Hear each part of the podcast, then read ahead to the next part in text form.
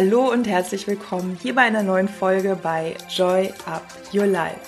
Und ich freue mich heute wieder sehr, denn ich habe ein äh, ja, wundervolles Interview heute und das sage ich so selbstbewusst, weil ich äh, ja, davon ausgehe und weil ich mir vorstellen kann, dass das heute ein richtig, richtig toller Austausch und auch äh, tolle Impulse für euch werden.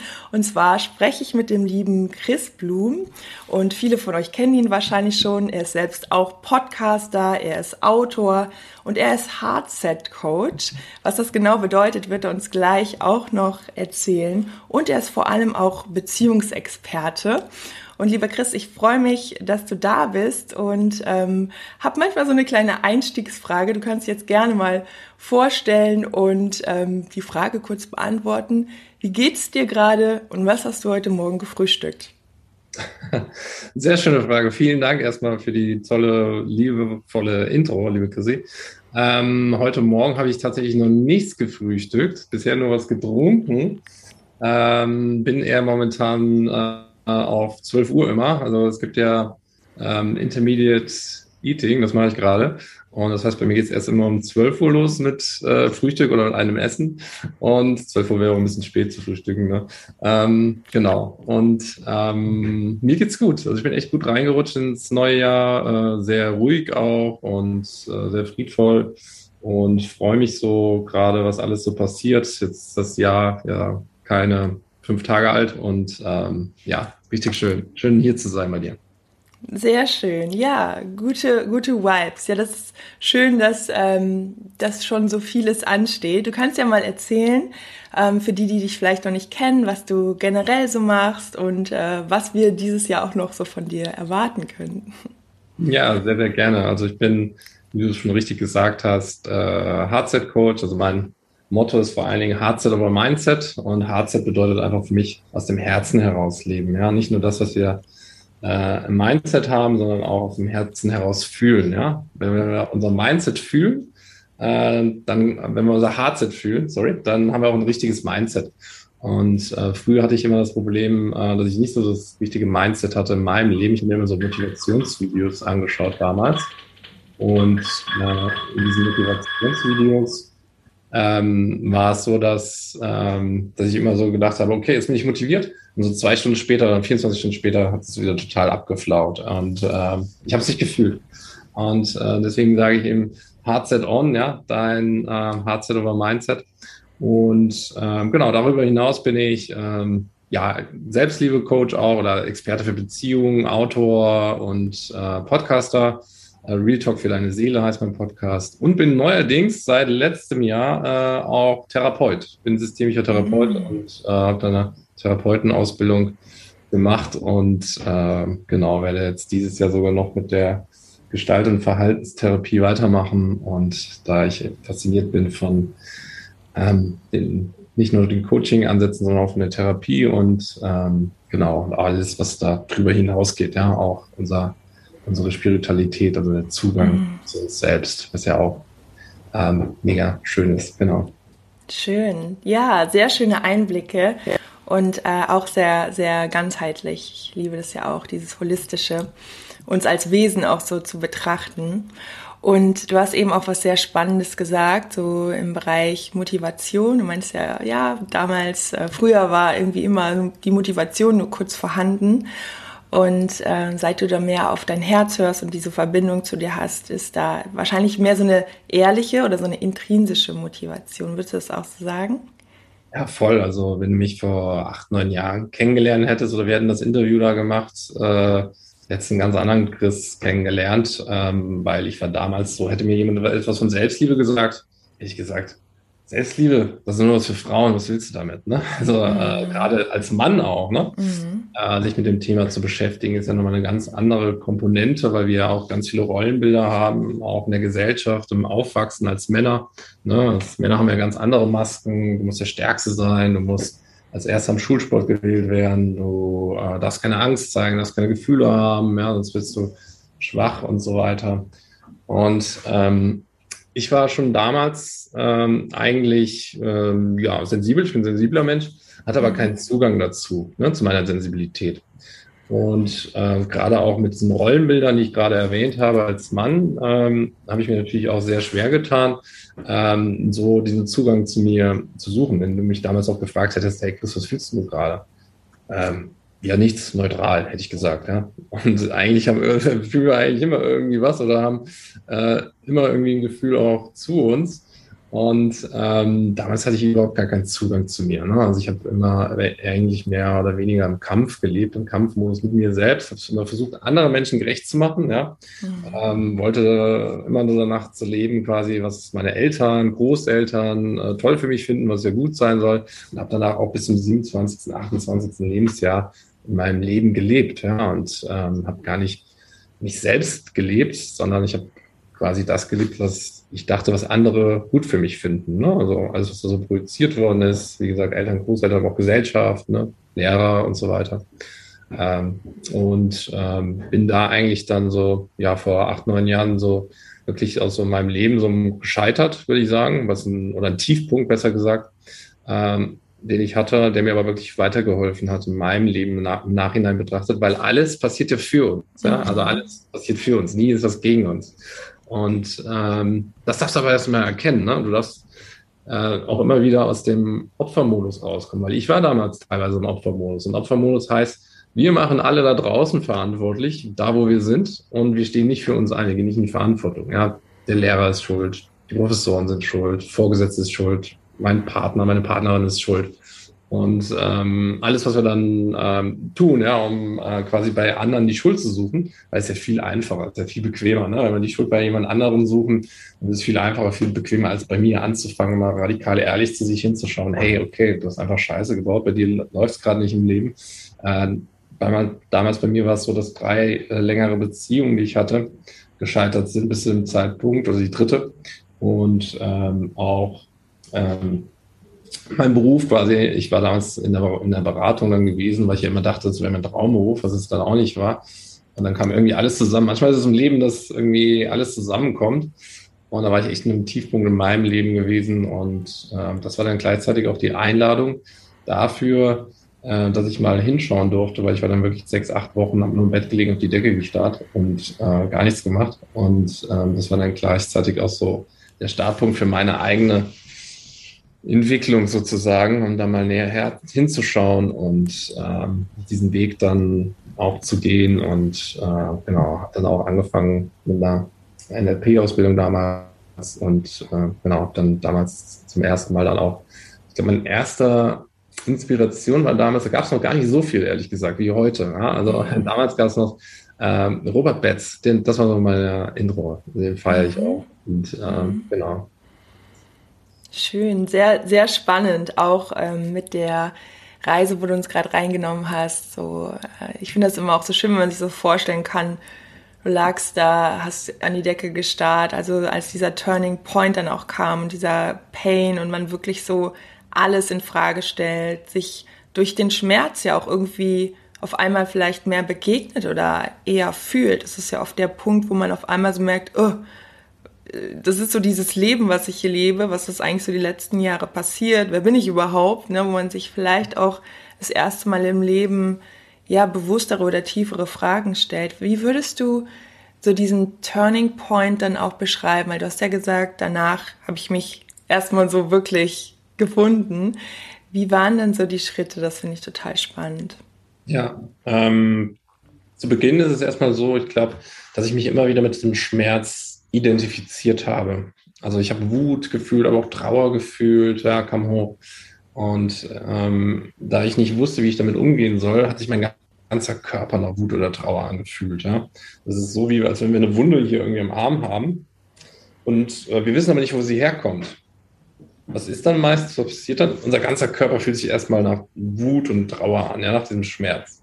Aber erstmal, wenn ich es lokalisiere, ah, da ist, äh, da ist eine Wunde, die verursacht Schmerz dann kann ich ihr zureden, kann sie versorgen, kann sie ein Pflaster drauf machen, ja, und merke, okay, mein ganzer Körper fühlt sich nicht mehr der Schmerz an, sondern diese Stelle ist der Schmerz.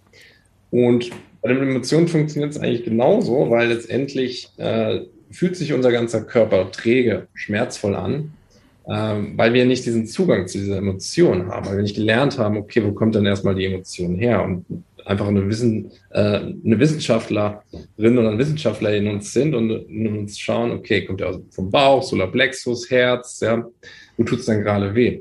Und äh, das wusste ich damals nicht. Das heißt, mein Leben hat sich erstmal sehr schmerzvoll angefühlt. Und ähm, dann hatte ich zwei Entscheidungen zu treffen. Ja, oder beziehungsweise eine Entscheidung zu, zu treffen und zwei Alternativen. Einmal, okay, ich mache weiterhin alle da draußen verantwortlich äh, und kämpfe mit mir weiter, äh, was sich total ungesund anfühlt und ich mich total überfordert sich anfühlt für mich. Äh, oder ich mache jetzt rein Tisch mit mir und äh, mein Warum war damals, Chrissy, ähm, dass ich gesagt habe, ich möchte mich nie wieder so fühlen. Hm. Mein Warum, ja. Ich möchte mich nie wieder so fühlen, wie ich mich da gerade fühle. Und äh, ich glaube, wenn wir uns öffnen, Universum ist für uns da, dann kommen die Dinge in dein Leben und dann siehst du auf einmal die Zeichen, für, die für dich bestimmt sind. Und ähm, dann habe ich damals einen Freund kennengelernt, der hat mir dann ein Buch empfohlen und ähm, dann habe ich auf einmal das Buch gelesen, habe mehr Bücher gelesen habe äh, Meditation angefangen zu Beginn. Am Anfang dachte ich so, oh Gott, ey, jetzt Meditation, soll das wirklich was bringen? Ja? Äh, habe dann zu Beginn irgendwie so da gesessen, alles hat irgendwie gezuckt und so. Ja, ich war noch nie ruhig gewesen, außer bei der Meditation und dachte, okay, ähm, ja, ähm, soll es wirklich sein? Und je mehr du dann quasi den Zugang zu dir bekommst, ähm, genau, habe dann mit NLP damals auch angefangen, ähm, und auch mit dem Coaching. Ja? Und äh, ich glaube, äh, je mehr du dann den Zugang über diese Tools und so weiter bekommst, ist es einfach ähm, umso schöner das Leben letztendlich. Ja? Weil ähm, wenn ich heute zurückblicke auf den alten Chris, ähm, weiß ich, dass der Chris äh, sehr viel im, im, im Kopf war, ja? am Ego war, ähm, hat, glaube ich, 95 Prozent aus dem Ego, aus dem Kopf gemacht ähm, und nur 5 Prozent aus dem Herzen und heute will ich sagen, ich 100 Prozent äh, aus dem Herzen mache. Ja, und äh, klar ist der, dein Ego immer noch da, ist auch super, da werden wir auch nie, äh, werden wir auch nie ausschalten können, die Stimme zwischen deinen beiden Ohren, aber die darf auch gehört werden, hat natürlich auch ihren Grund und ist auch okay. Und klar gibt es auch Tage, wo ich mal äh, nicht gut drauf bin, auch heute noch. Ne? Nur damals, glaube ich, wäre 25 von 30 Tagen eher äh, nicht gut drauf und würde am Kämpfen sein. Und heute ist es, glaube ich, genau andersrum. Ja, 25 von 26 mhm. Tagen äh, von 30 Tagen ähm, äh, genieße ich einfach das Leben und diese Tage, die dann mal nicht so gut sind, ähm, die dürfen wir dann auch embracen oder beziehungsweise umarmen und ähm, da sein lassen. Und ähm, genau, ohne diesen tiefen Schmerz können wir ja auch nicht äh, tiefe Liebe erfahren. Mhm. Ja, und ähm, vor allem, ich glaube auch, ne, du wärst ja niemals jetzt diesen Weg so gegangen, wenn nee, du nicht genau das andere, ich nenne es jetzt mal so extrem auch erlebt hättest. Und es ist auch irgendwie so schön, so zuzuhören. Ich, ich liebe einfach so Lebensgeschichten und auch wo du so meintest, und dann hat äh, ein guter Freund dir ein Buch gegeben, was auch wieder irgendwie so ein, so ein Step war und als wären das auch immer wie so kleine Wegweiser, ne? Und in diese richtige Richtung und ja, richtig schön ähm, auch mit dieser Entscheidung. Ne? Du hast ja auch von einer Entscheidung gesprochen. Entscheidung bedeutet ja auch, sich von etwas anderem abzuscheiden und kann eben ja auch sehr, sehr mächtig sein. Und viele Menschen ähm, schaffen es ja oft dann auch gar nicht wirklich jetzt zu sagen, ich gehe jetzt den Weg. Und dieses Versauern ja. in der Situation ist ja das Gefährliche. Ne? Also viele treffen auch eine Entscheidung. Ne? Also so viele äh, weiß ich nicht, ich höre manchmal, ja, ich muss meine, also gefühlt meine Katze fragen, ich muss meinen Hund fragen, ich muss meine Schildkröte fragen, ja. Also, mhm. weil treff lieber auch eine falsche Entscheidung als gar keine Entscheidung. Ja. Eigentlich ist es keine falsche Entscheidung. Es gibt nur die Erfahrung, die du machst. Und du kannst dir immer vorstellen, wenn du keine Entscheidung triffst, kennst du ja wahrscheinlich auch die, einen Squad kennst du, oder? Ja, klar. Du meinst äh, so eine Kniebeuge-Squat? Ja, genau. ja, klar, klar. Guck mal in die Augen, wenn du keine Entscheidung triffst, du gehst in die Kniebeuge-Squat und schaust mal, wie lange du das aushältst. Und dann kannst du mal für dich entscheiden, entweder setzt du dich hin, dann ist es viel leichter, oder du bleibst in den Squat, in dieser indifferenten Haltung äh, oder in dieser angespannten Haltung vielmehr, die dir das letztendlich das repräsentiert, keine Entscheidung zu treffen. Ja, das ist anstrengend, keine Entscheidung zu treffen. Mhm. Dein System mhm. unterbewusst arbeitet ständig damit. Und wenn wir keine Entscheidung treffen, ähm, dann wird es meistens das, was wir nicht wollen, oder es wird schlimmer. Also lieber eine Entscheidung treffen, äh, nach deinem Gefühl zu handeln, nach deiner Intuition zu handeln, als gar keine Entscheidung zu treffen. Ansonsten einmal in den Squat gehen und schau mal, wie lange das aushält. Ja, da muss ich gerade als Sportwissenschaftlerin auch nochmal sagen, der Körper würde ja übersäuern. Und genauso ist es ja auch, wenn wir keine Entscheidung treffen, unser System übersäuert. Wir werden irgendwann sauer, weil wir irgendwie dieses nicht halb roh, halb gar mögen wir einfach nicht. Unser System will Klarheit. Und deswegen ist ja eine Entscheidung wirklich immer ein äh, sehr wichtiger Impuls. Cool. Und äh, auch, wo ich gerade mal so drauf eingehen wollte, du hattest auch gesagt, das Thema Wut und Trauer, ne, die Emotionen. Ja. Und äh, es gibt ja auch diese, ähm, diese Pyramide nach Hawkins, wo die verschiedenen Frequenzen, ne, also mhm. Wut, ja. sag ich mal, ist ja eine Energie, die erstmal für uns nicht so positiv erscheint, aber aus Wut können wir am allerbesten umwandeln in eine aktivierende, also in eine mutige Energie sozusagen. Hast du auch dieses Gefühl, ähm, dass du, als du das dann auch so durchlebt hast und zugelassen hast, dass dir das auch enorm viel ähm, Antrieb gegeben hat? Ähm, voll. Da nehme ich noch mal ein bisschen mehr aus, weil Wut, Wut unterdrücken wir sehr häufig. Mhm. Also sehr viele Menschen unterdrücken Wut, habe ich auch unterdrückt ähm, weil wir gar keinen Zugang dazu haben und es auch mächtig unterdrückt wird, meistens schon in der Kindheit von Eltern und so weiter. Die sagen ja meistens schon Sätze, hör auf, mutig, ähm, hör auf zu lachen, hör auf zu weinen, ja, hör auf, auch mutig zu sein. Ja. Ich wurde in meiner Kindheit mehr ermutigt, äh, brav zu sein, anstatt mutig zu sein. Mhm. Ähm, und ähm, was wir dadurch natürlich lernen, ist, dass wir dann später nicht für uns einstehen können und ähm, wir diese Wut, auch Trauer unterdrücken. Ja? Also viele Menschen, sage ich jetzt mal gerade, die ähm, immer wieder einen Druck äh, hier auf der Brust spüren. Ja, auch viele ähm, Menschen, die eher so Angst vor Emotionen haben, emotionalen Kontakt, emotionale Nähe haben, ja, die eigentlich äh, auch bindungsängstlich teilweise in Beziehung. Ich spüre meistens irgendwie hier so einen Druck hier in der Brust, ist immer Trauer meistens dahinter. Immer Trauergefühl, nicht raus verdrängte Trauer. Mhm. Bei Wut ist es meistens so, dass, dass es auch schwer ist, die zu kanalisieren und rauszulassen. Aber es gibt einen Punkt, wo du die einfach, weil die Wut ist irgendwo ausgerichtet, aber die hast du vergraben in deinem System. Wenn du die Wut nicht kanalisierst oder rauslässt in dem Moment, dann ähm, verdrängst du dein ganzes Sein. Ja, du kannst auch keine Grenzen setzen häufig, die sind sehr still auch meistens. Ja, aber manchmal darfst du dann eben so die Wut auch rauslassen. Das kannst du zum Beispiel machen, indem du von mir aus einen, äh, einen Stab nimmst, ja, oder einen Stock nimmst und da ein Kissen aufbaust und einfach mal draufhaust und dabei laut rausbrüllst, irgendwie Scheiße, ja, oder irgendwie was dein Wort ist, ja. Mhm. Und das häufiger machst, ja. Und ähm, ähm, dadurch kanalisierst du schon. Du kannst auch Wut über, ähm, wenn du ein Kissen reinbrüllst, mal rauslassen und das rauslassen. Du kannst auch natürlich Wut an äh, Menschen rauslassen im Sinne, dass du auch mit so in der Arbeit, also für dich zu Hause machst. Ne? Also bitte schreit jetzt nicht da draußen die Menschen an oder an sondern es ist ja immer ein intrapersonales Thema auch häufig. Ne? Also es ist was mit mir gerichtet und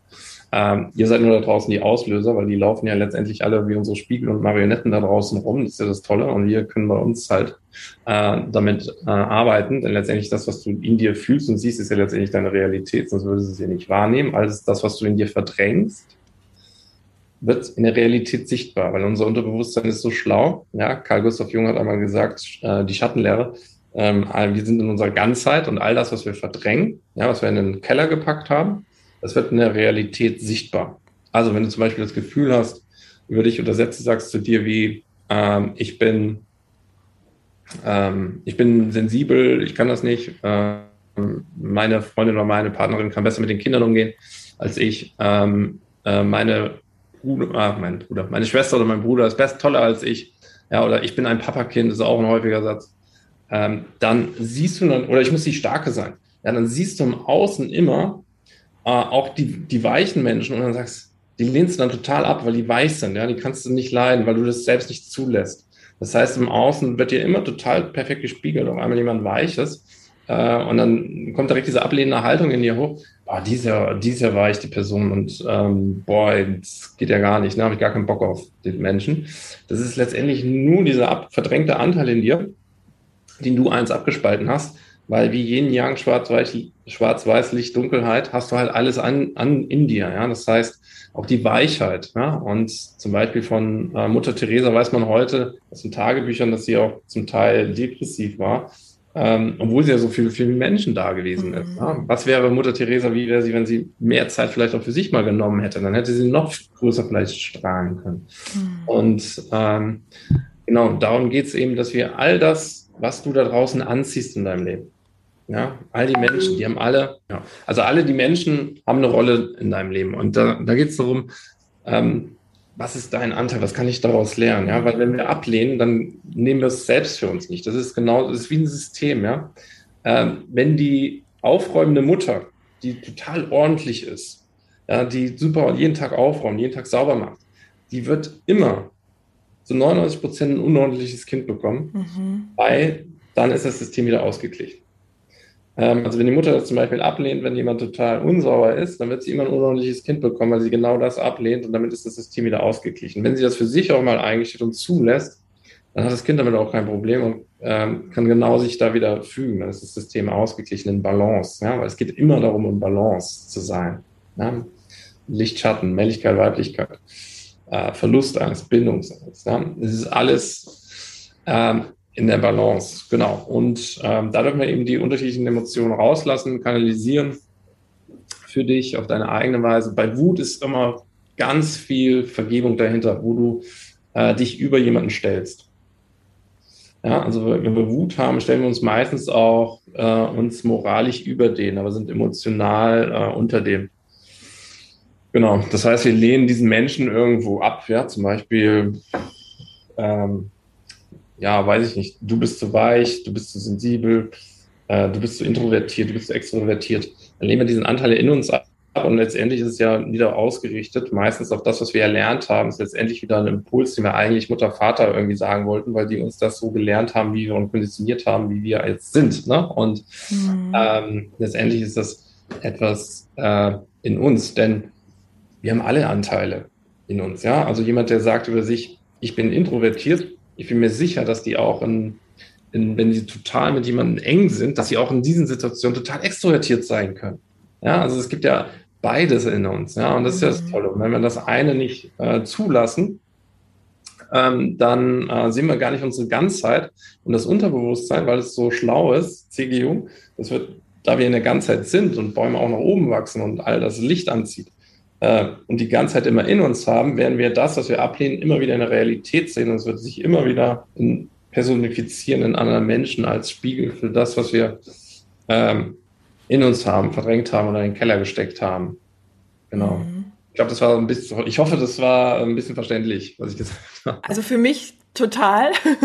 Und ich glaube auch ähm, für alle Zuhörer definitiv nein. Äh, man kann jetzt sehr gut folgen.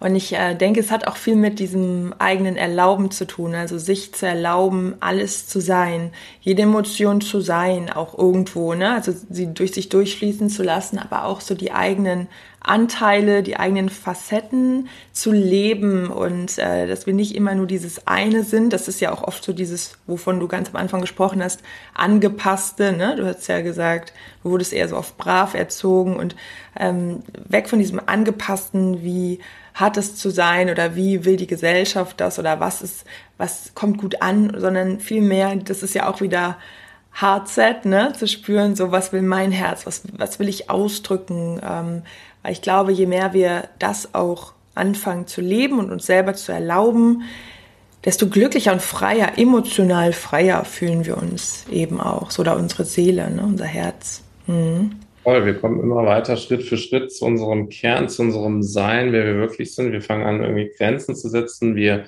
ähm, sehen, dass wir eigentlich äh, Mut in uns haben. Ja, das ist der erste Schritt auch nach Hawkins, was er eben auch angesprochen, dass eine schöpferische Frequenz geht.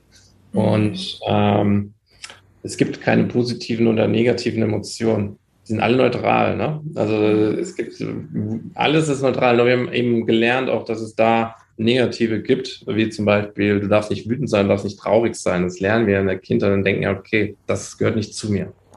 Weil wir gelernt haben, das dürfen wir nicht sein. Aber grundsätzlich sind alle Emotionen und Gefühle neutral, ja, so wie, ich vergleiche das immer, du stellst dich vor das Meer und beobachtest die Wellen, ja, und jede Welle ist neutral, ja, die ist unterschiedlich hoch. Und dann kannst du beobachten, ah, das ist eine große Welle von Trauer.